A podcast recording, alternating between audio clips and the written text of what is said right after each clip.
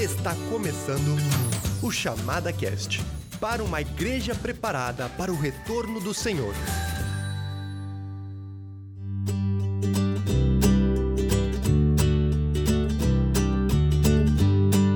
Então tá, meu nome é Stephanie Uri Vondrasek, estamos mais uma vez aqui juntos para gravar esse Chamada Cast. Muito bem, muito bem, coisa boa. Infelizmente, hoje não temos a presença do Daniel Lima nos acompanhando, mas eu estou aqui com um convidado especial, o Sasha Alexandre Mendes. Sasha, muito bem-vindo à nossa conversa. Saudações, é uma alegria estar com vocês aqui. Isso aí, Sasha, muito obrigado por aceitar nosso convite. Sasha, nós te convidamos porque a gente quer conversar um pouquinho sobre aconselhamento bíblico o que, que é isso e o que, que isso tem a ver né, com a nossa vida aí. Beleza? Mas antes da gente começar o nosso bate-papo, Sasha, eu queria trazer o nosso momento de recados. Fique ligado agora nos recados da chamada.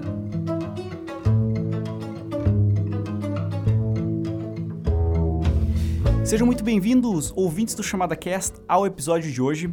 A chamada gostaria de deixar vocês por dentro das novidades e do que vem pela frente. Primeira novidade que nós temos são dois cursos que irão começar em breve, logo mais. O primeiro curso é o Posso Confiar na Bíblia, onde terá o professor Daniel Lima, que participa de vários podcasts aqui, vários episódios do Chamada Cast. As aulas serão dos dias 16 de novembro até 14 de dezembro, serão cinco segundas-feiras, das 20 às 22 horas, como sempre tem sido, através do aplicativo Zoom. E as aulas serão, o tema, a temática dessas aulas será sobre a Bíblia, sobre a palavra de Deus, se ela ainda é confiável, se ela ainda é atual, se ela ainda uh, é, se ela continua, digamos assim, inerrante ou se ela precisa ser atualizada, que é um debate que tem acontecido nesses últimos dias. Então, o Daniel Lima ele realmente irá abordar bastante esses assuntos e serão aulas muito interessantes e atuais diante das atuais críticas que a palavra de Deus tem recebido mundo afora. E o segundo curso se chama Jesus e o Fim dos Tempos e terá o professor Silvio Agostinho, professor que já deu o curso A Volta de Cristo, que alguns de vocês talvez já participaram. As aulas serão dos dias 10 de novembro até 8 de dezembro, terças-feiras, cinco terças-feiras, das 20 às 22 horas, também pelo aplicativo Zoom. E a temática dessas aulas será uma análise sobre os discursos de Jesus enquanto esteve aqui na Terra, sobre os últimos dias. Então, o que, que Jesus, enquanto esteve aqui na Terra, falou sobre fim, o fim dos tempos, uh, quais são a, a, aprendizados escatológicos que podemos ter do Filho de Deus uh, encarnado aqui na Terra. Então esses dois cursos serão muito interessantes e começarão agora nesse mês de novembro. Nós recomendamos para vocês. Você pode acessar chamada.com.br e ir na aba de cursos Teologia para a Vida e aí você pode saber mais informações, se inscrever também. Lembrando que o custo é de apenas 80 reais e casais têm desconto, grupos têm desconto. Se você se inscreve em mais de um curso, você também tem desconto, então aproveite essa oportunidade para aprender mais sobre a palavra de Deus.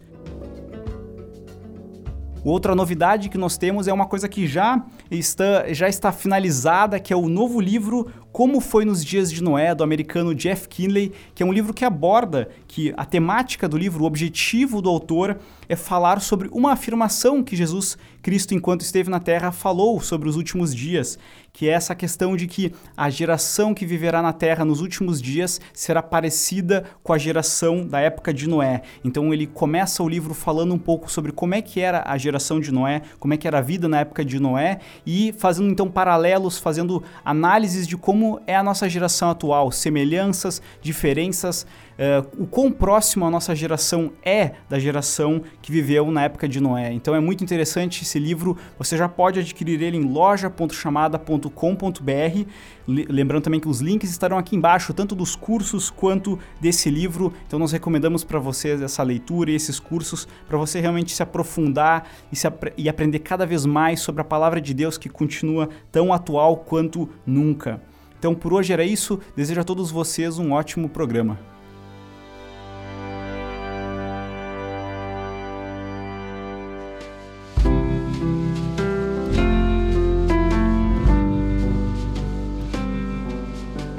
Sasha, antes de mais nada, eu queria te pedir que tu te apresentasse um pouco para nós aí, pessoal que está nos ouvindo, falar um pouquinho de família, o que, que tu tem feito, o que, que tu faz. Ok, excelente. Então vamos lá, né? Bom, eu sou o Sasha, é, também conhecido como Alexandre Mendes.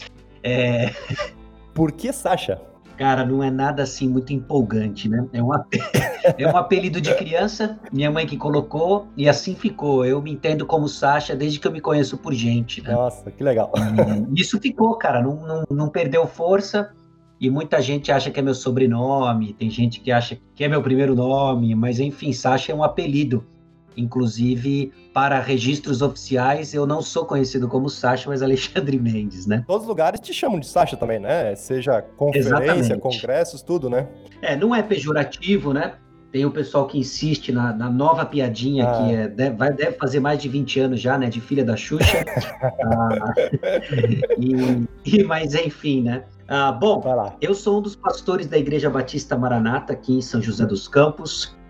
Sou casado com a Ana desde 2007. Deus nos abençoou com três filhos: Pedro, Tito e Marina, idades de 10, a 7 e 5 anos, que legal. né? 10, quase 11, né? Uhum. Já estudei um pouco de. Eu me formei em economia, né, na faculdade. Ah, depois eu me formei em bacharel em teologia pelo Seminário Bíblico Palavra da Vida. Estudei um pouco de aconselhamento bíblico no mestrado de aconselhamento lá no Masters, uhum. na Califórnia, né? E depois eu passei um tempo nos Estados Unidos num seminário baseado numa igreja local, uma igreja muito conhecida por aconselhamento bíblico, onde eu fiz aquilo que é chamado de mestrado em divindade. Que bacana. Depois, retornando para o Brasil, acho que encerrei minha carreira acadêmica ah, com um doutorado em ministério por exposição bíblica pelo Southeastern, uhum. na Carolina do Norte, né?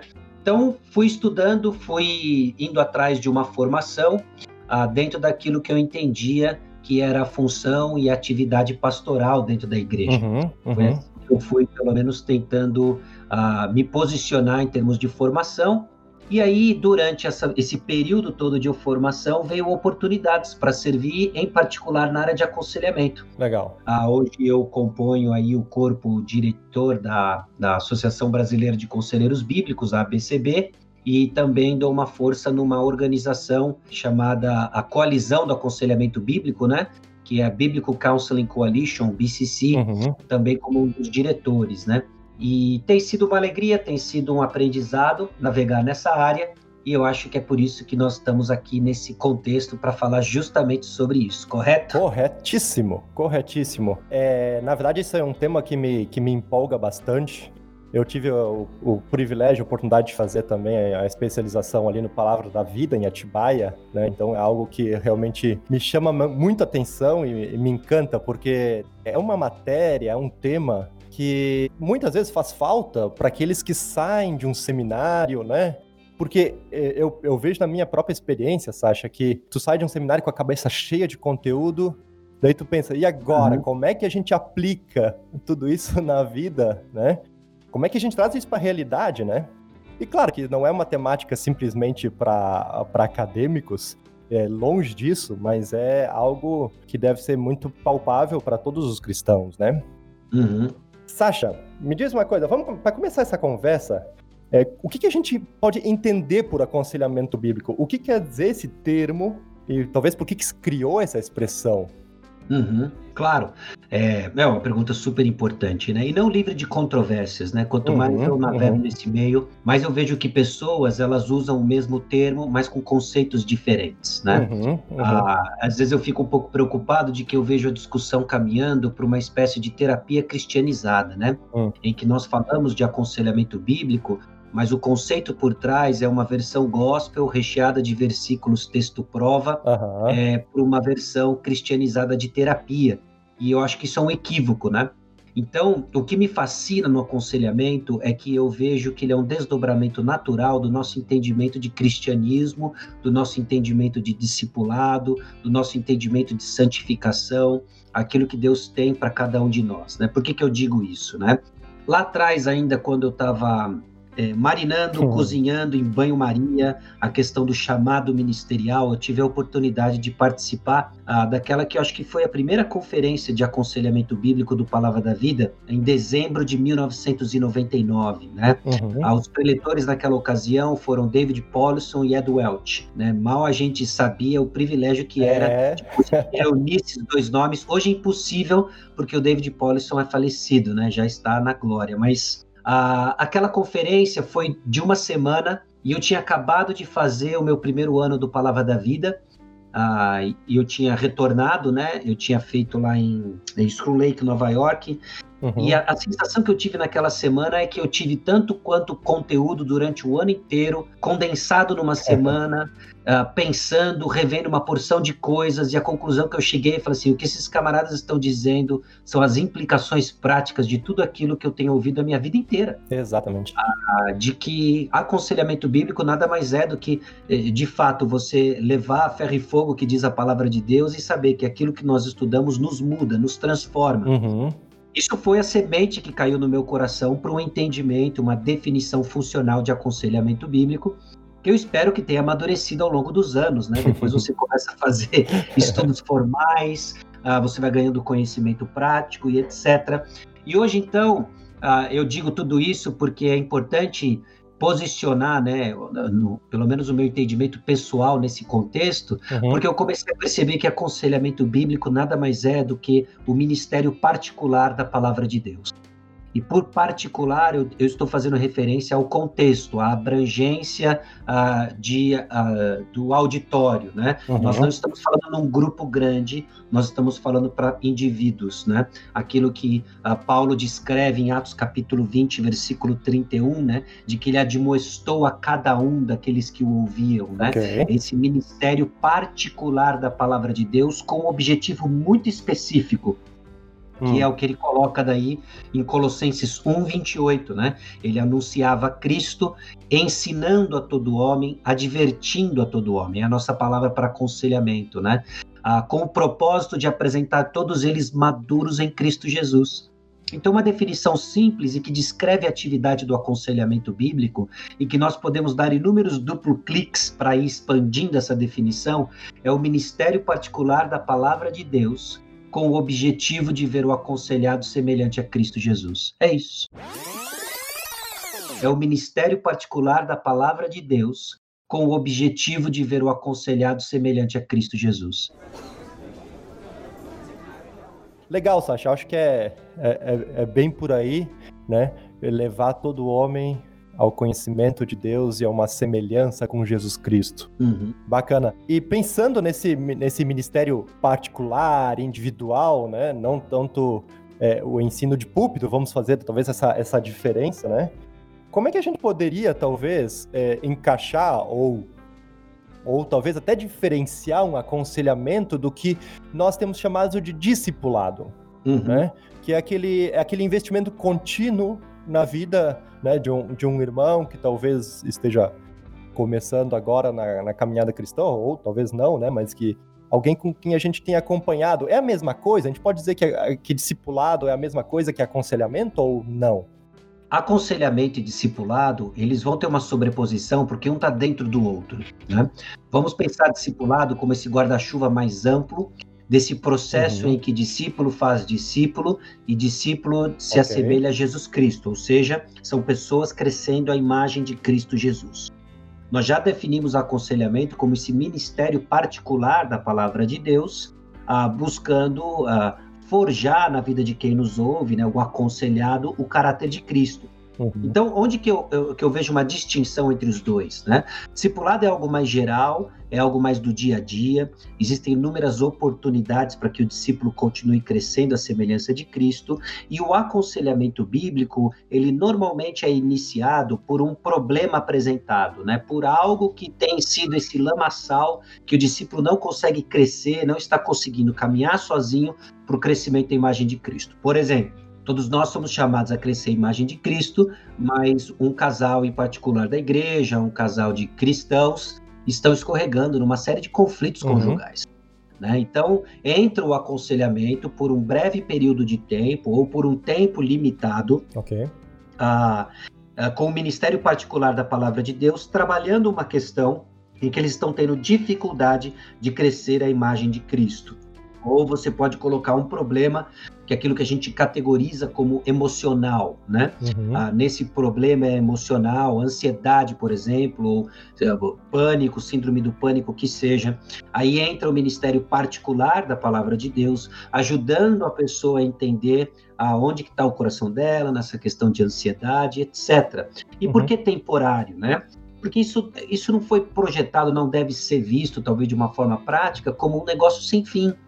Nós queremos que as pessoas voltem para os canais comuns dentro da igreja, dentro do, do contexto da comunidade cristã, ah, nos canais comuns de crescimento, né? comuns de crescimento, que é o ensino da palavra, que é o ouvir da pregação, servir dentro da igreja, participação de pequenos grupos, né? Claro. Então, aí que está a distinção. Existe uma sobreposição entre os dois, eu vejo aconselhamento dentro do processo mais amplo de discipulado e ele tem essa questão intensa em cima de temas é, específicos trazidos para que a pessoa então uh, cresça no seu, uhum. no seu progresso uhum. espiritual. Falando nesse sentido, até como, como isso funcionaria dentro da igreja, sabemos que, como cristãos, nós somos chamados a, a discipular, né, a investir a nossa vida na vida de alguém, mas pensando em aconselhamento, talvez como algo mais específico e talvez que demande um certo nível de conhecimento mais aprofundado da palavra e até de como aplicar a palavra né, na vida das pessoas, como é que a gente pode entender isso na vida da igreja?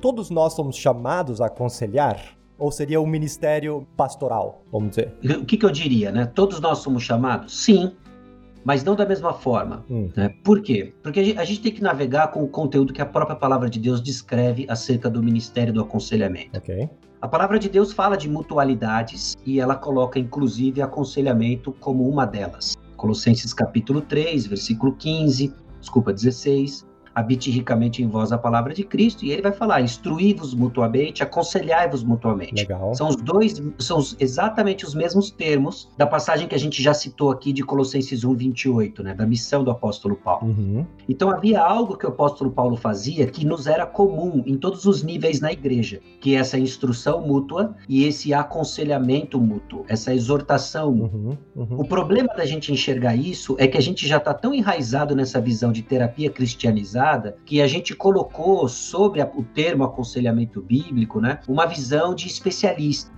E aí, qual que é o problema disso? Se por um lado evita os erros, e eu vou falar em que sentido que o aconselhamento não é para todos, uhum. né?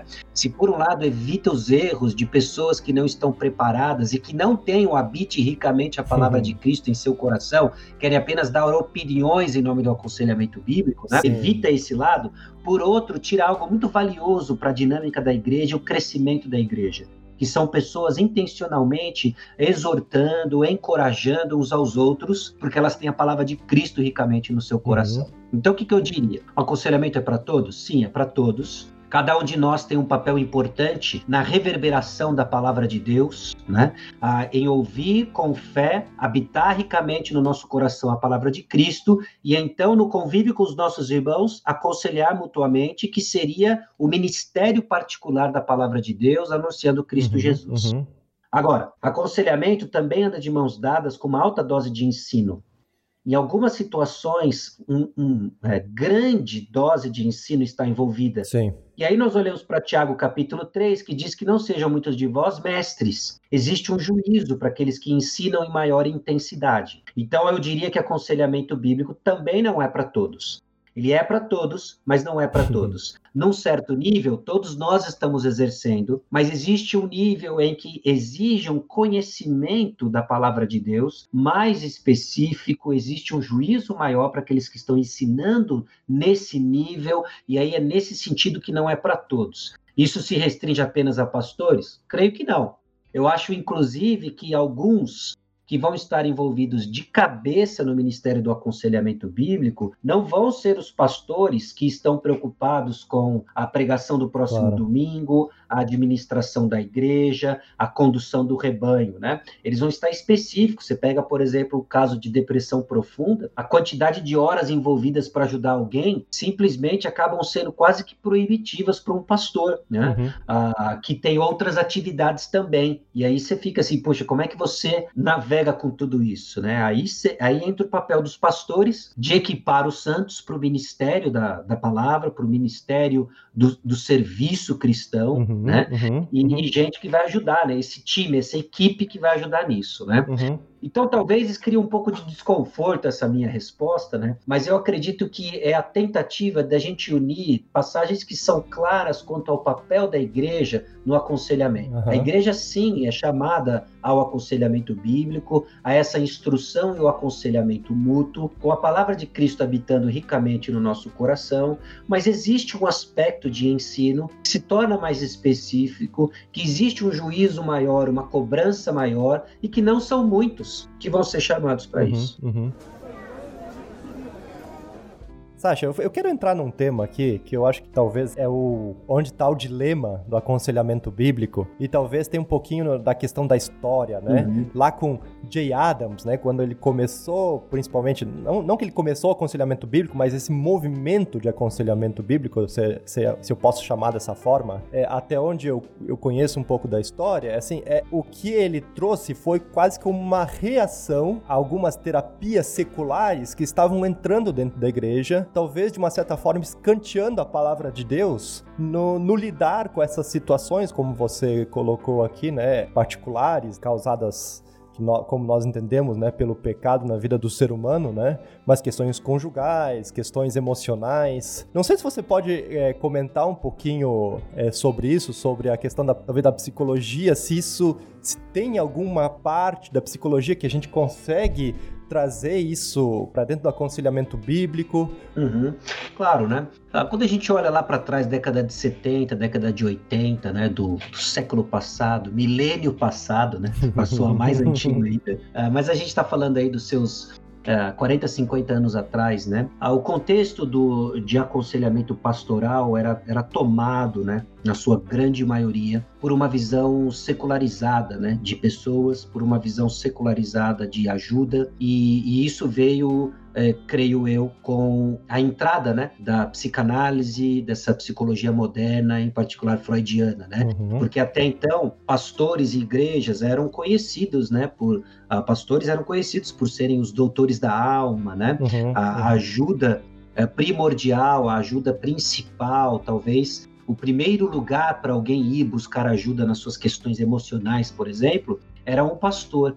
E isso perdeu muito espaço, na verdade, quase que inteiramente o seu espaço, e essas coisas relacionadas à, à psique humana, né, uhum. foram jogadas justamente no campo secular, né? É nesse contexto que surge Jay Adams, né? Jay Adams, ele era um homileta, ah, ele era um camarada vantiliano na sua apologética, né? E, e ele começou a, a, se questionar de que aquilo que era dito em termos de cuidado da alma, aquilo que era dito em termos de aconselhamento pastoral, vinha de uma visão de mundo totalmente diferente daquilo que ele pregava, pelo menos a partir de uma perspectiva reformada sobre a realidade. Okay. Então, o que que Jay Adams fez? Ele simplesmente, é, por isso que tem aquele livro, né, que é um livro muito importante, ele foi traduzido no Brasil, mas já com o título novo, né, que é a Teologia do Aconselhamento Cristão, uhum. mas o, o título inicial daquele livro era Mais que Redenção.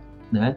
O que faz todo sentido claro. quando você desdobra o aconselhamento bíblico como implicações da nossa justificação, da nossa redenção em Cristo Jesus e começa a falar em termos de santificação. O que para mim faz todo sentido quando você parte, por exemplo, de Romanos capítulo 6, e o apóstolo Paulo deixa claro que a razão da nossa justificação é a uhum, santificação, uhum, uhum. e a santificação tem como base a justificação. E aí ele começa então a, a, resgatar, né, de que a Bíblia, de que a palavra de Deus, de que pastores que estão de fato ministrando a palavra de Deus, não só tem muito a dizer sobre esse assunto, mas é o campo que esse campo pertence a eles, né? Pertence à palavra de Deus porque a palavra de Deus diz o que ela vai fazer, né? Uhum, uhum. E ele faz isso, ele e por força de personalidade, ele foi meio que Lutero naquele momento, né? Ah, ele prega lá suas 95 teses na, na, na porta da igreja moderna. É muita gente gente então desperta para isso e muita gente então se revolta com isso, né? Uhum, uhum. grande parte da,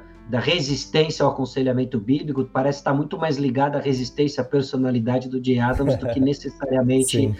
E eu digo personalidade pela maneira como ele tratava o assunto de maneira pública. Uhum. Pessoalmente, um camarada muito dócil, impressionante como aquele camarada é piedoso, né? Uhum. E mais sem meias palavras, né? Exato, né? E isso gerou uma reação, né? Sim. Isso gerou a gente que entendeu uh, errado, gente que entendeu certo e discordou, a gente que entendeu mais ou menos a mensagem, mas talvez não estava pronta para abrir mão, né, da psicologia ou de da dita ciência, né? Porque vamos ser franco, você começa a falar de aconselhamento bíblico, é quase que uma declaração pública de que você não acredita na ciência. né? Isso é uma grande é. mentira, isso é uma grande falácia né? Eu usar mentira é um termo forte, mas é, mas é uma grande mentira, não é verdade isso, né? Sim. Ah, e aí surge a pergunta, então o que, que a gente pode aproveitar da psicologia, né? Eu acho que a gente também atribuiu à psicologia a única causa dos nossos problemas, né? O nosso problema não é a psicologia, claro, né? É o humanismo em geral. Isso está presente em toda e qualquer proposta de conhecimento humano. Uh, sou formado em economia e eu via isso lá. Eu via o que uma visão antropológica equivocada faz Sim. com todo um sistema de pensamento. Uhum, uhum. E isso não é exclusivo da psicologia, mas eu digo que é bem presente na psicologia, cuja proposta é justamente um campo que a Bíblia, a palavra de Deus, ou que o cristianismo, ou que a redenção, ou que salvação clama para si a transformação de pessoas à imagem de Cristo, né? Então, o campo de atuação é o mesmo, né? Esse exato. É o... E aí que pega, né? Aí pega muito, né? Ah, porque você está falando de choque de cosmovisões. Você está falando de choque de descrições de uma realidade ao nosso redor, né? Uhum. Eu não tenho dúvida de que um ímpio, de que alguém que não conheça Cristo, vá fazer observações verdadeiras do mundo ao redor, Sim. mas elas vão ser sempre insuficientes, falhas e elas não vão ter a capacidade de enxergar o todo. Algumas delas enxergam com uma profundidade fenomenal, sem sombra de dúvidas, mas ainda assim elas estão sendo uh, feitas através de descrições, observações, a partir de uma cosmovisão. Uhum. E se ela não é a partir da cosmovisão cristã, a partir da Bíblia, ela vai se mostrar falha ao longo do tempo. Sim. E talvez uma dessas, o que se ignora na terapia secular é a presença do pecado, né? Então, Total. e nós como, como cristãos entendemos que qualquer desvio do ser humano, né, do entendimento de uma vida plena, é devido ao pecado, né? Seja nosso sofrimento, um sofrimento pela maldade no mundo ou pelo nosso próprio pecado, né? Essa eu acho que seria uma das grandes diferenças de entendimento, né? E se a gente não considera o pecado, a gente acaba não tratando a raiz dos, dos nossos problemas, né? Uhum. Eu, eu, incluiria né, essa questão, obviamente, do pecado. A, a questão do que, que é normal hum, também é uma questão Hoje a gente começa, as pessoas começam a falar dos problemas, dos problemas, tá bom. É, me diz, o que, que é uma pessoa sem problemas, o que, que é uma pessoa normal, né? Porque aí entra a invasão aí um pouco mais recente, né? De que as pessoas normais são as pessoas felizes, que não têm problemas, que não têm tristeza, Uhum. E aí a gente vê essa epidemia, né, esse super diagnóstico de depressão ou que seja, né, em que as pessoas não, elas desconsideram de que tristeza e que tristeza às vezes por períodos de tempo fazem parte da vida. Uhum. Ah, isso não é estranho à visão bíblica de forma nenhuma. Nós temos inúmeros lamentos registrados, mas é estranho a cosmovisão e o espírito da nossa época de que você não pode ser, você não pode ficar triste, uhum, uhum. você não pode ser infeliz, né? Ah, você tem que escutar o seu coração e você não pode ser infeliz. E aí joga isso no mundo que não enxerga pecado, no mundo que está se perguntando por que, que eu preciso de Cristo, é essa epidemia aí de pílulas para que você sorria mesmo sem querer, né? Uhum. Mesmo sem poder, né? Sim. Mesmo quando você deveria estar tá chorando biblicamente, uhum. não, você tem que estar tá, é, sorrindo, né? Sim, sim.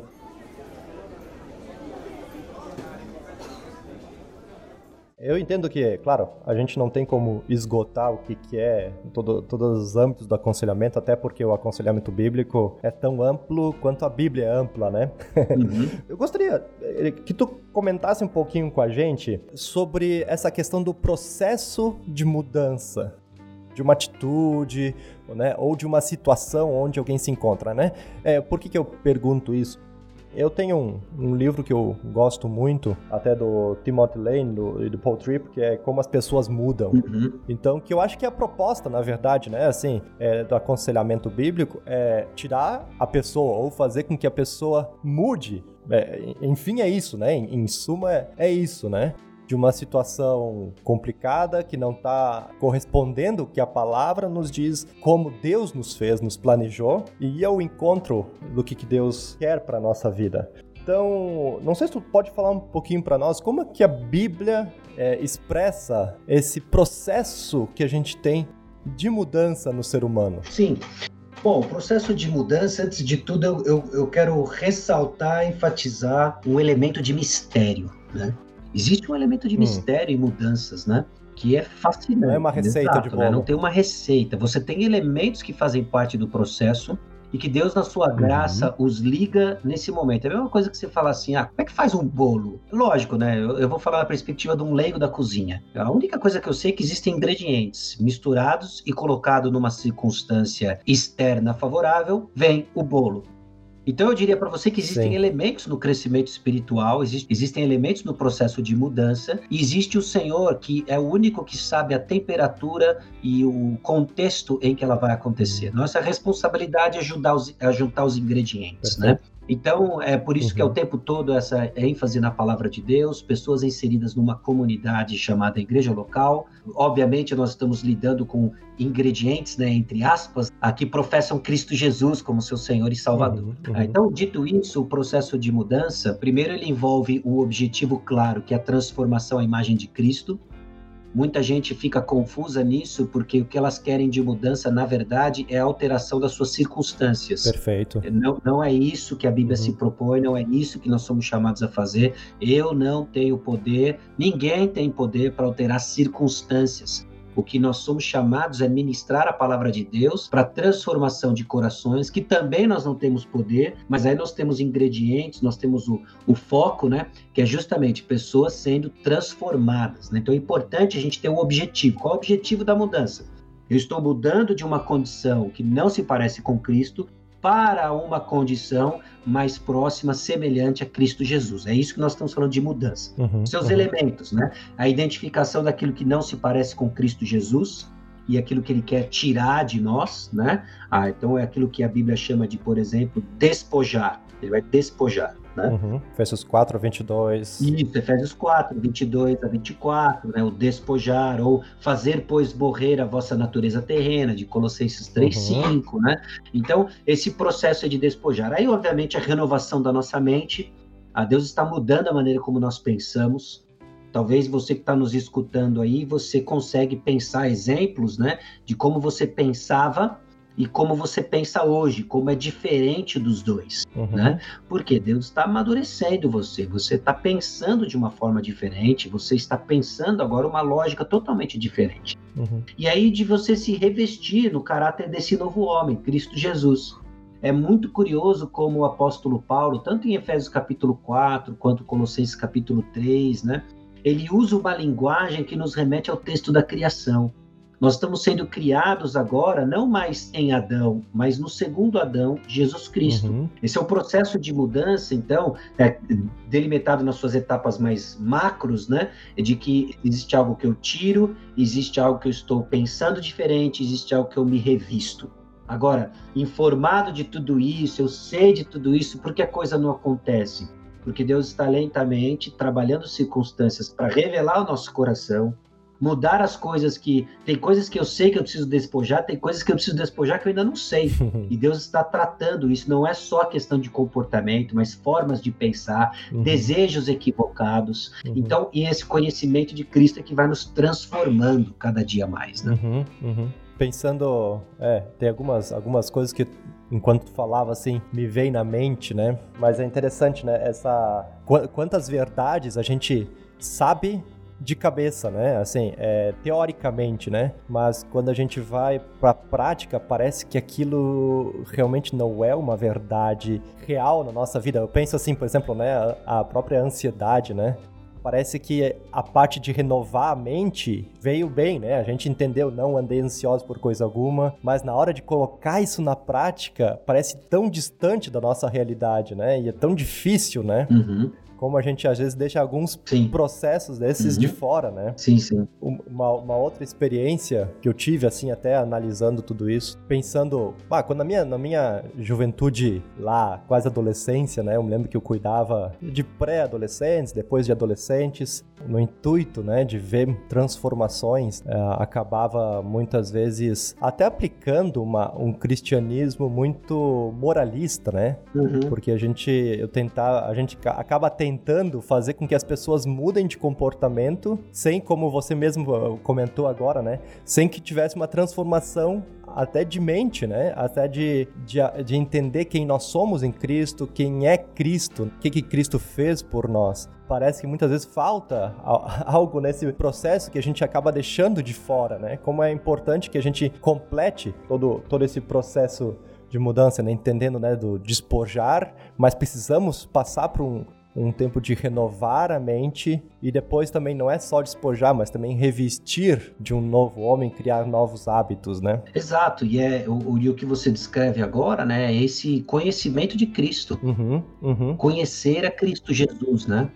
Lá no finalzinho de Colossenses capítulo 2, né, o apóstolo Paulo ele faz uma acusação, né, ele faz uma exortação contra o ascetismo, né, que é esse conjunto aí de práticas externas, ah, de uma forma bem pragmática, né, buscando ganhar eh, um status espiritual, vamos definir dessa Hum. forma. Ele diz, olha, vocês ficam focados aí, não toque nisso, não toque naquilo, né? Essas coisas têm aparência de sabedoria, mas elas não têm valor algum contra a sensualidade Uhum, contra as obras da carne, contra os desejos da carne, ou seja, não muda coração. uhum, E aí você fala assim, puxa, né? Então quer dizer que essas coisas não têm mais valor?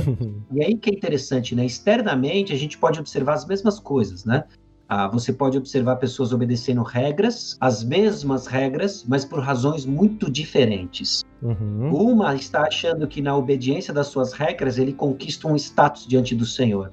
Esse vai ganhar apenas a frustração e o cansaço espiritual. uhum, O outro, ele está obedecendo regras, ele está esmurrando o seu corpo, porque é, ele entende que isso é uma resposta à nova natureza que o Senhor deu.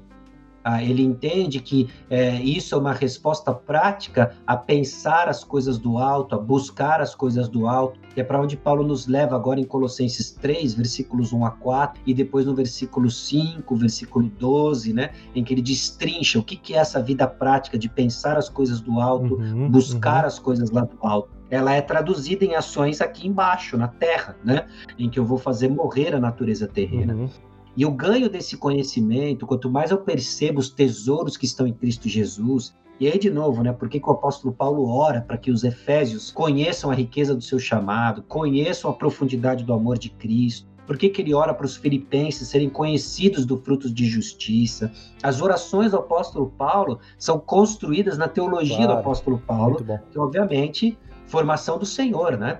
De que é o conhecer de Cristo, né? Então isso é isso que vai recheando a vida cristã, de que não se trata de uma lista de regras que nós obedecemos ou não. E eu concordo com você quando você menciona a questão da sua adolescência. Eu acho que grande parte da nossa juventude foi marcada por isso, né? O que inclusive explica entre aspas, né, parte da razão de, de toda uma geração ter saído da igreja, Uhum. né? O pessoal se cansa desse moralismo, porque ele é vazio, ele não tem poder.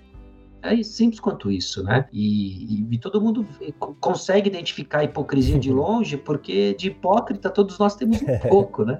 Então, isso não dura, isso não tem poder, né? Por isso que é o conhecer a Cristo Jesus, né? E da gente buscar exatamente isso, né? Eu vou ler a Bíblia porque eu quero conhecer a Cristo. Eu vou para a igreja no corpo de Cristo, né? Convive com o corpo de Cristo porque eu quero conhecer a Cristo. Aliás, esse é o contexto onde nós conhecemos a Cristo, né? De acordo com Efésios capítulo 4, versículo 13, 14, né? Uhum, uhum. Então, enfim, acho que deve ter alguma resposta aí no meio da de tudo que a gente está falando para certeza, sua com certeza, pergunta. Com certeza.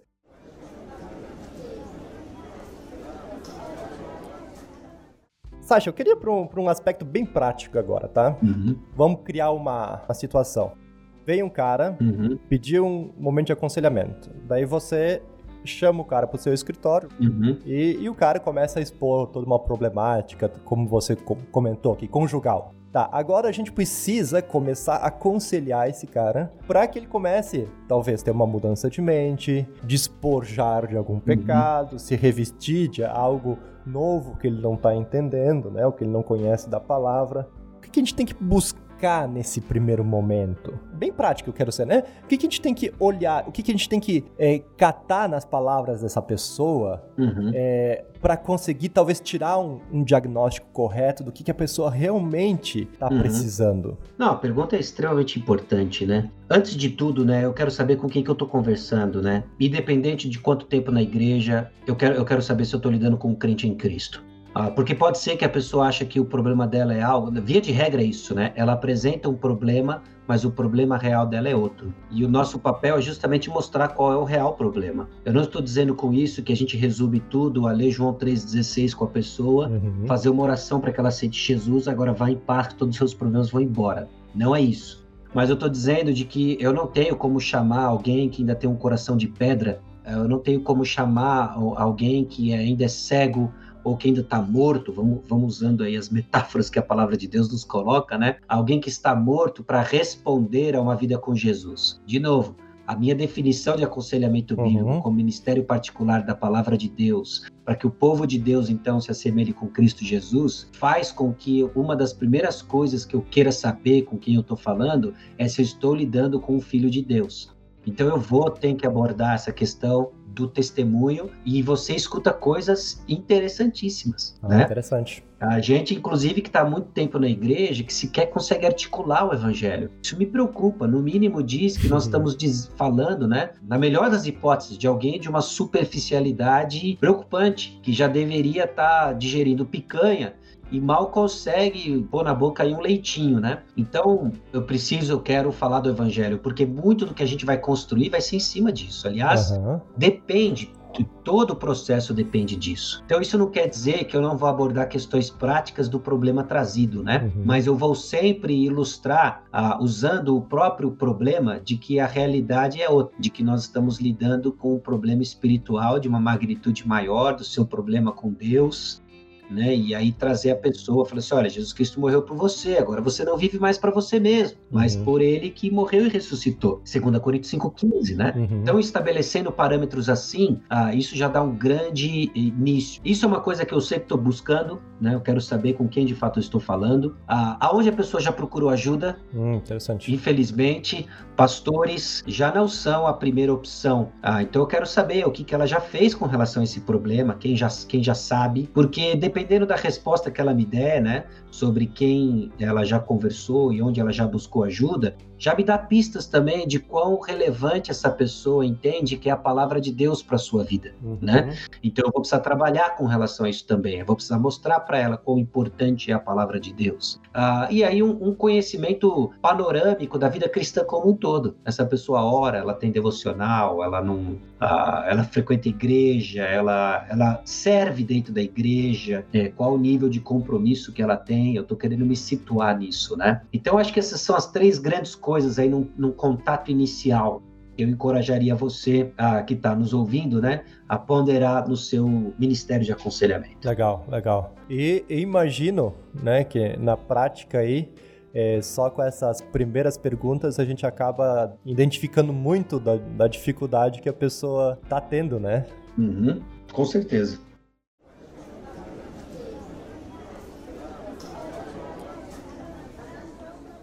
Uma, uma, outra pergunta que me surgiu aqui, que é, na verdade nem estava nem tava na minha lista, é também uma questão bem prática. Como é que tu lida no aconselhamento bíblico com a questão do sigilo, da privacidade? Eu sei que é uma questão até moral, por um lado, uhum. né? De quando alguém te busca, naturalmente ela não quer que tu saia compartilhando, é uma questão cristã, né? Mas até que ponto vai isso? Acho que é uma, coisa, uma questão bem relevante. Sim, eu, eu não acredito numa confidencialidade total e absoluta, né? Uh, do tipo, o que eu quero dizer com isso é nunca vou contar nada do que você venha me dizer, né? Uhum. Uh, inclusive, eu aconselho você que não está nos ouvindo a nunca fazer esse tipo de compromisso, né? Às vezes você é colocado na parede com coisas do tipo, olha, eu, eu vou te falar uma coisa, mas eu não quero que você não conte para ninguém. Então você não me conta. Simples assim, né? Se você está me procurando e você confia no meu discernimento de que eu vou ouvir as pessoas que eu julgar necessárias para resolver o problema ou que eu acredito que estão envolvidas no problema, aí você me conta. Se você não confia no meu discernimento para fazer essa avaliação, eu não sou a pessoa para te ajudar. Uhum, uhum. Por quê? Porque eu não sei o que ela vai me dizer. Eu não sei se ela vai dizer assim, olha, no porta-mala do meu carro tem alguém esquartejado, o que, que eu faço? eu, eu sei o que eu faço, eu vou ligar para a polícia agora. É o que eu vou fazer, né? E é o que você deve fazer também. Você vai ter que se entregar. Então, eu estou usando aqui o exemplo esdrúxulo, mas para fazer o ponto, né? De que algumas situações envolvem outras pessoas e parte do nosso trabalho é justamente isso, né? Uhum. É ajudá-la a garanhar essas, essas ferramentas, né? Falar com quem de direito e quem é necessário no processo, justamente para resolver a situação nesse processo maior aí de ser transformado à imagem de Cristo. Uhum. Então, em termos de confidencialidade, eu diria isso, né? Não faça nenhum compromisso absoluto de confidencialidade, porque senão você vai se amarrar. E se você já fez e se encontra nessa situação, também é hora de você voltar para a pessoa que lhe disse, falar assim, olha, você me disse isso, eu fiz uma promessa que eu não posso sustentar, não é sábio, não é certo, uhum, né? Uhum. E eu te dou X tempo para você falar com tal pessoa. Caso contrário, eu vou ter que falar, uhum, né? Uhum. Então coisas desse tipo, né? Dando Legal. talvez algumas sugestões práticas de como você sai aí do, do enrosco. Uhum. É bem, bem interessante, bem interessante essa questão e essa posição. Talvez, de novo, indo para um outro para um outro tema aqui, para a gente conseguir abordar talvez uma variedade de, de aspectos aqui. É, eu queria pensar nesse tempo que a gente está vivendo agora, Sasha. É, uhum. É, nós sabemos que uma das um, um, dos princípios até do aconselhamento é que a dificuldade, o problema é, nunca é o exterior, né? Nunca são as circunstâncias. É, em geral, nossas problemáticas estão vendo de um coração que precisa de transformação, né? Uhum. Mas as dificuldades externas revelam o que está do nosso coração. Eu entendo que a gente está numa circunstância, pandemia aí de coronavírus e tudo mais, que é muito propício para mostrar diferentes, diferentes características do nosso coração, ou desvios até do nosso coração, quanto à palavra de Deus.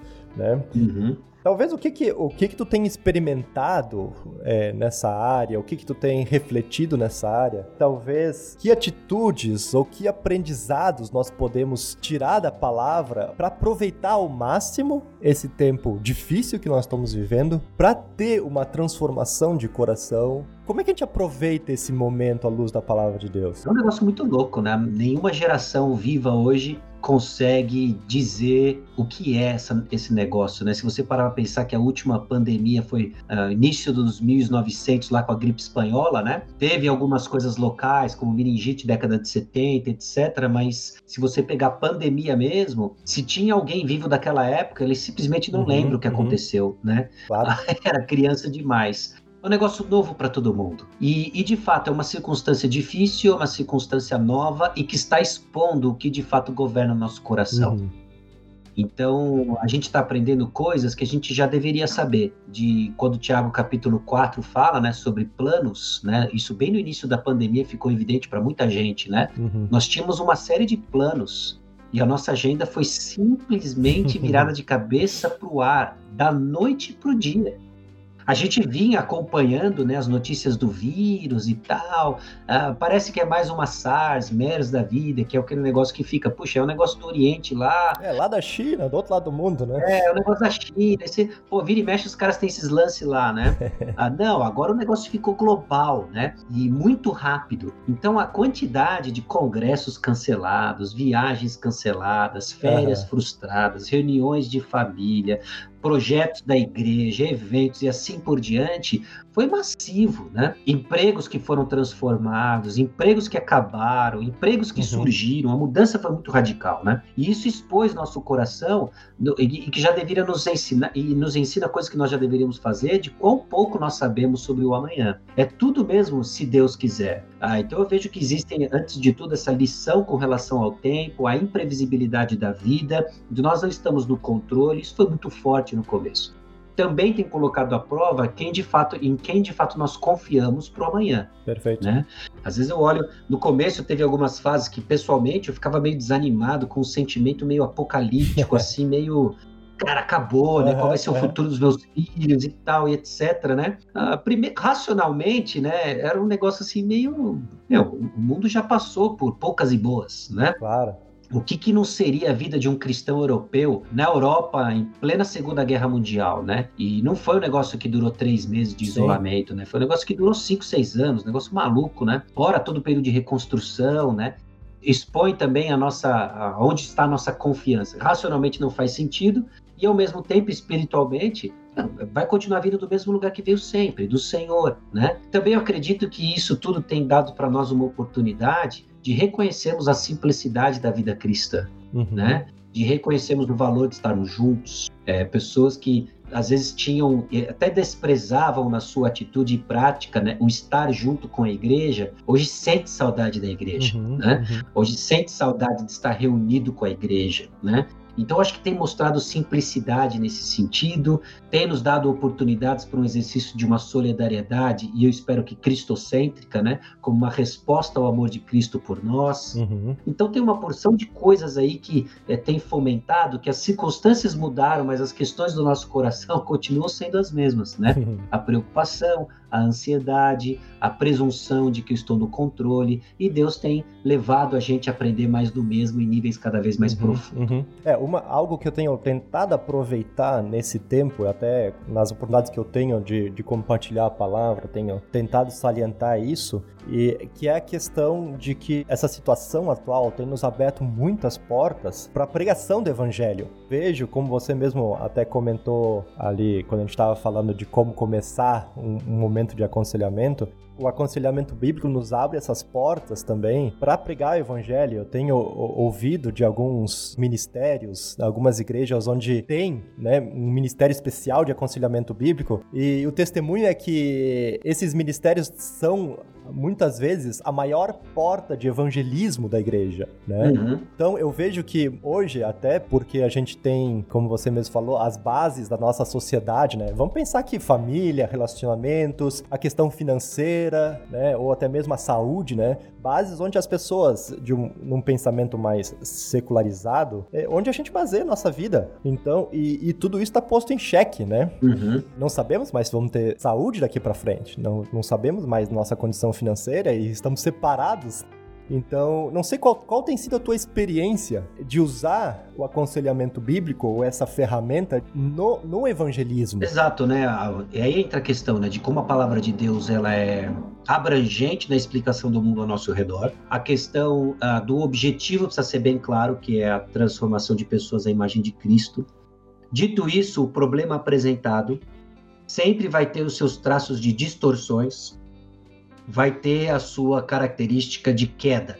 Então a gente usa o problema apresentado, né, para apontar ah, o que está de errado com o mundo do aconselhado e o mundo como um todo, que é a queda. Ah, nem tudo que a gente sofre é resultado do pecado pessoal nosso uhum. direto, né, como consequência punitiva. Claro.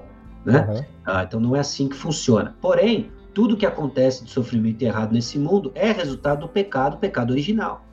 Então a gente tem uma porta de entrada aí para explicar o mundo. E aí, uma vez que a gente estabelece o ponto da queda, nós estamos a um passo de apresentar a redenção em Cristo Jesus, né? Então você pega Tiago capítulo 4, por exemplo, que é uma das passagens que eu mais vou justamente nesse ponto que você levantou, né? Que é, olha aqui, eu vou explicar para você porque você tem conflitos, porque o mundo está errado porque existem conflitos e guerras entre vós por causa dos prazeres que militam dentro de vós, na nossa carne. Uhum, então, o que está acontecendo aí, por exemplo, no seu casamento, é por causa da coisa que está dentro do seu coração.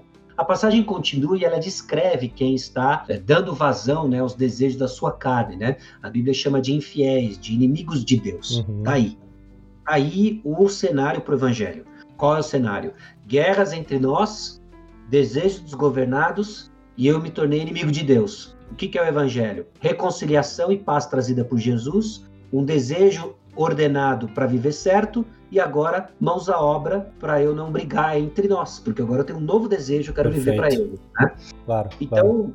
as situações elas apresentam para nós pontos de contato, justamente para entrar com o plano de redenção, entrar com a cosmovisão bíblica, né, a cosmovisão cristã, de que tem queda, né? Existe a criação, como Deus criou as coisas para serem, queda, distorção do pecado em tudo e aonde o aconselhado tem sofrido, ele patina porque ele vive nesse mundo distorcido e redenção em Cristo Jesus, como Jesus Cristo está transformando esse mundo caído. Tem pontos de contato aí, Que né? legal. E que a gente tem muito a oferecer para as pessoas. Que bacana.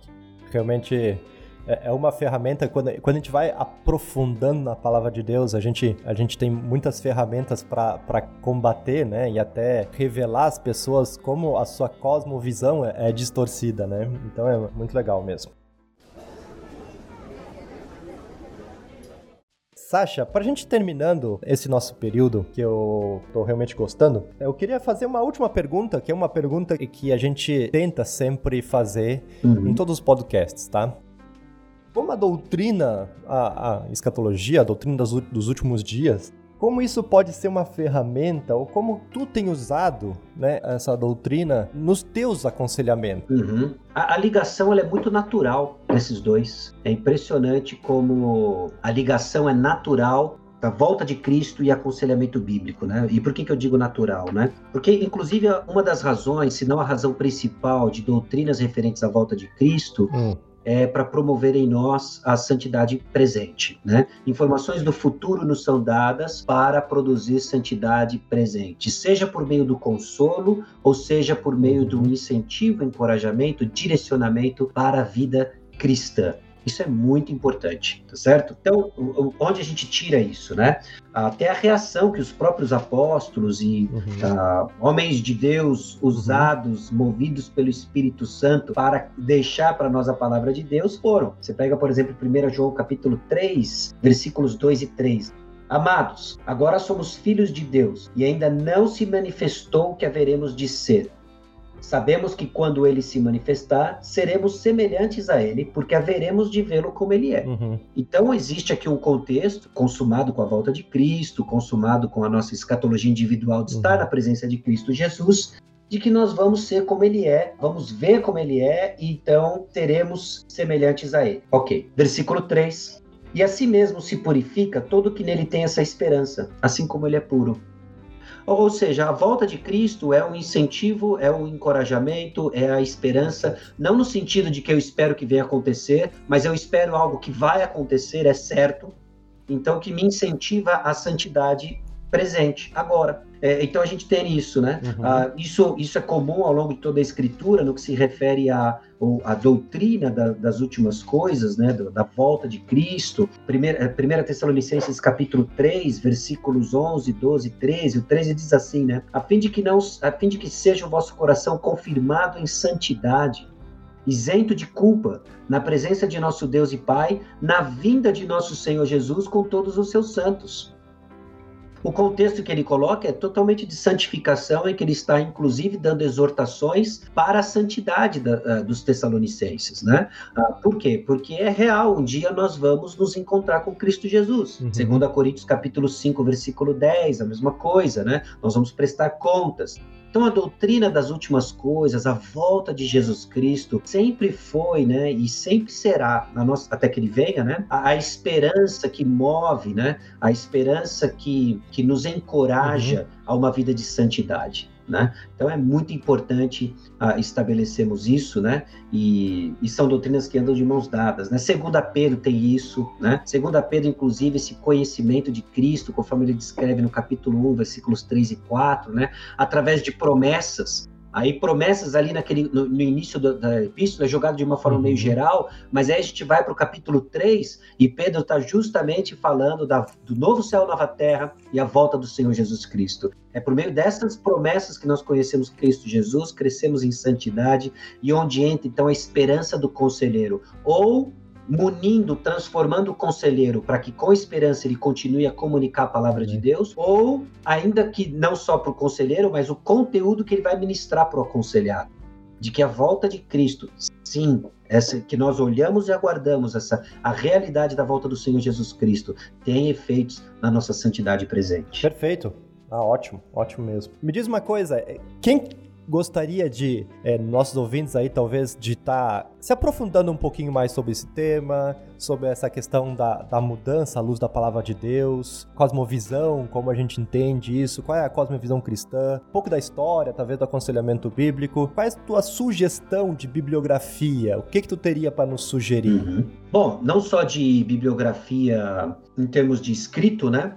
Mas deixa eu fazer referência a alguns ministérios que hum. também podem ajudar, né? Até portais, Legal, né? Perfeito. A ABCB, Associação Brasileira de Conselheiro Bíblico, né? Bíblicos, ela tem ao longo dos últimos 10 anos né, servido com conferências anuais uhum. em regiões diversas do país, né? E você pode entrar no abcb abcb.org.br né? Entrar no site uh, e descobrir mais sobre uh, oportunidades de treinamento, um pouco suspenso no momento em que a gente vive, claro. nós estamos gravando isso, uh, espero que no final de uma quarentena na pandemia 2020, né? Mas, mas você consegue informações de curso lá, né? No canal do YouTube da BCB, hum. você também encontra palestras disponibilizadas é, gratuitamente, alguns pequenos vídeos explicando conceitos referentes ao aconselhamento bíblico ou pequenas devocionais, e ali pode ser um ponto de partida, né? Então a BCB tem isso, né? Ah, tem cursos livres, né, de treinamento e aconselhamento bíblico. Talvez o mais conhecido, renomado é o Nutra da Igreja Batista Pedras Vivas, uhum. né, do pastor Jairo Cáceres. Tem também cursos, ah, você mencionou mesmo, né, a especialização no Palavra da Vida em aconselhamento bíblico. Então, Seminário Bíblico Palavra da Vida, o CTVAP, né, o Centro de Estudos Teológicos do Vale do Paraíba também tem uma pós-graduação em aconselhamento bíblico, mestrado em aconselhamento uhum. bíblico você pode ter mais informações lá. Ah, na região centro-oeste tem a CEBI, né, que é a Sociedade de Estudos Bíblicos Interdisciplinares. O pessoal tem feito um bom trabalho lá, né, de, de disponibilizar cursos na área de aconselhamento bíblico. O próprio Mackenzie. Legal. Então, graças a Deus, tem instituições surgindo, né, e oferecendo bons cursos de treinamento na área de aconselhamento bíblico. Em termos de bibliografia, eu acho que se você está se você tá nos ouvindo e ainda está sendo assim, ainda sendo introduzido ao assunto, eu recomendo para você o livro Instrumentos nas Mãos do Redentor né, uh, de Paul Tripp, né? Esse livro ele é fascinante, eu acho que vai ser uma, uma excelente ferramenta né, para introduzir uhum. o assunto do aconselhamento no nível daquilo que a gente falou de mutualidade, excelente material. Né? Introdução ao aconselhamento bíblico de John MacArthur, uh, talvez um livro um pouco mais antigo, mas ainda uhum. relevante numa série de aspectos, né? Conselheiro Capaz foi o, o, livro que inaugurou esse movimento de aconselhamento moderno do Jay uhum. Adams. Esse livro foi publicado no Brasil pela editora Fiel, continua sendo publicado em parceria com a BCB e pode ser aí um bom ponto de partida para tudo isso que a gente está falando, né? uhum. Né? Esses são os livros assim mais amplos sobre o assunto, né? Aí você tem coisas mais específicas, conceitos importantes como Ídolos do Coração, Legal. Lizzie Fitzpatrick, da editora Vida Nova, né? Você tem Como Pessoas Mudam, você mencionou esse livro agora há pouco, uhum. né? Do uhum. Tim Lane e do Paul Tripp, né? Ah, esse livro ele é, também é, é fascinante, né? Então, tem bons recursos na editora Nutra. Você pega o catálogo da editora Nutra e compra todos aos poucos. pede de Natal, pede de presente de final de pandemia, não sei, né? Ah, mas todos ali são extremamente úteis, né? Vale a pena, né? E, e enfim, os, os recursos estão aí, né? Aí, se você quer um portal para te ajudar a navegar em cada um dos tópicos, eu indico para você o conselhobíblico.com. Legal. Uh, um site, um portal muito bem feito, muito bem catalogado. Muito tem né? muita informação de recursos, não só em português como em inglês. Se você tem a facilidade da língua, um novo patamar aí se abre de possibilidades para você continuar lendo Legal. sobre o assunto. Sasha, se alguém quiser te encontrar quiser trocar uma ideia contigo, quiser ver alguma palestra tua, onde eles te acham? Cara, não sei.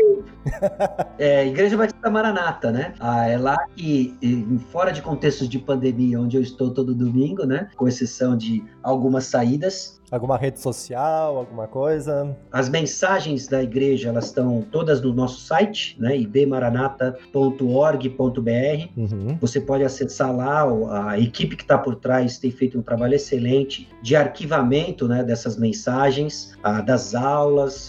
então a gente tem colocado bastante material ao canal do uhum, YouTube, você uhum. pode acessar lá. Legal. Tá no SoundCloud também, você consegue acessar via Spotify. E, enfim, estamos colocando aí em vários uhum. canais possíveis, né? Então lá tem bastante coisa, né? Da BCB tem algum material meu lá na BCB também, mas eu tenho tentado concentrar bastante coisa mesmo no, no site, nos recursos da igreja, obviamente buscando servir em primeiro lugar claro. os membros da Igreja Batista Maranata, né? Onde Deus me chamou para estar hoje lá, mas isso está disponível para todo mundo que quiser acessar, né? Eu indicaria esse primeiro e primordial canal. Legal. Sasha, eu quero te agradecer demais pela tua disposição em gravar esse podcast com a gente. Eu não sei se teria uma última palavra para quem está nos escutando, algum alguma exortação, alguma palavra de ânimo aí? É, eu vou eu vou estender a quem nos ouve uma palavra que um professor me disse uma vez, de que aconselhamento é guerra. Interessante. E eu ouvi aquilo na época, né? Eu acho soei assim, ah, é, é verdade, né? Você vê mesmo, né? Que viver para Jesus é difícil e tal, né? Mas cada ano que passa, cada dia que passa, aquilo faz mais sentido, né? E, e me ajuda a compreender a natureza do ministério do aconselhamento bíblico. Porque uh, quando a gente escuta gente falando sobre aconselhamento, lê livros sobre aconselhamento, uh, a gente tem a impressão de que, puxa, se eu abrir na passagem certa, no texto certo, a pessoa se arrepende, ela muda, e aí eu vou ter o privilégio, né, de poder contar o testemunho desse camarada que estava preso nas drogas e tal, e hoje ele é uma bênção e tal, né? E aí a gente gente entra no campo de batalha e a gente vê que pessoas mudam, pessoas mudam não no tempo que a gente gostaria que elas mudassem, pessoas mudam, às vezes não do jeito como a gente gostaria, certo? E jeito que eu digo é nem sempre nós temos as intenções mais puras de que as pessoas vão ser parecidas com Cristo, às vezes a gente acha que ela vai ser parecida com a gente. e, e, não é bem isso, né? Não é nada a ver com isso, né? Pessoas mudam, né? Ah, e algumas pessoas não vão mudar. Uhum. Algumas pessoas vão rejeitar a sua palavra, Algumas pessoas vão usar o que você diz, na melhor das intenções de amá-la, contra você. Uhum. E aconselhamento é guerra, né? E a, e a esperança nisso tudo, né? Você, puxa, então tá enrolado. Não, a gente sabe quem vence a guerra. Aí entra uhum. até nessa última pergunta que você me fez, né? Jesus vence a guerra. Uhum. Amém. O caminho até lá, para a consumação dessa vitória, nós não sabemos. Mas independente de onde você se encontre ministerialmente, lembra disso daqui: Jesus vence no final. Então, se você não está ainda sentado à destra do Pai, não que esse seja o seu lugar reservado, certo? Mas se você não está gozando da presença de Jesus eternamente, é porque ainda não acabou. Então, força. Nosso trabalho não é vão. Amém. Jesus Cristo ressuscitou. Amém. Glória a Deus. Sasha, eu quero fazer um último convite para ti. A gente costuma terminar os nossos podcasts com uma oração. Uhum. Quero aproveitar aqui que eu tenho a presença de um pastor comigo e te pedir, Sasha, para que esteja orando por nós, é, para que essa palavra chegue, né, àqueles que precisam ouvir isso, que, que o Senhor nos capacite uhum. a usar a sua palavra da maneira devida. Pode nos conduzir numa oração? Com certeza. Vamos orar. Senhor nosso Deus e Pai, chegamos diante do Senhor reconhecendo os nossos recursos limitados, reconhecendo, Deus, a nossa comunicação limitada, reconhecendo, Deus, que por vezes, na melhor das intenções, falamos algo, declaramos algo que não cai certo, ó Deus, no ouvido e no coração de quem nos ouve. Eu peço a Deus de que ah, o teu Santo Espírito atue de tal maneira de que aquilo que foi mencionado e que reflete a tua palavra, a tua verdade, encontre corações e ouvidos, ó Deus, prontos para né, produzir frutos, prontos, ó Deus, para conhecer mais do Senhor. Eu clamo a Deus por aqueles que nos ouvem e que porventura estejam passando por provações intensas de dor, de sofrimento e que sejam relembrados da esperança de que Jesus Cristo é o nosso Senhor, ressurreto, que vai voltar. Eu peço a Deus que esse ministério continue a divulgar a boa doutrina, continue a divulgar ensino, continue a divulgar, ó Deus, a tua palavra a fim de abençoar, ó Deus, pessoas nos quatro cantos deste planeta. Eu peço a Deus e clamo pela igreja de fala portuguesa, que o Senhor levante homens e mulheres, ó Deus, fiéis ao Senhor, que o Senhor levante homens, ó Deus, ah, ousados no Senhor para proclamar publicamente a tua palavra, equipar a igreja do Senhor Jesus Cristo no avanço, ó Deus, da tua causa. É no nome precioso de Jesus, convictos de que oramos a tua vontade, que quando oramos a tua vontade, o Senhor nos atende. Amém. Amém. Então tá. Muito obrigado por nos acompanhar nesse tempo e até o nosso próximo Chamada Cast.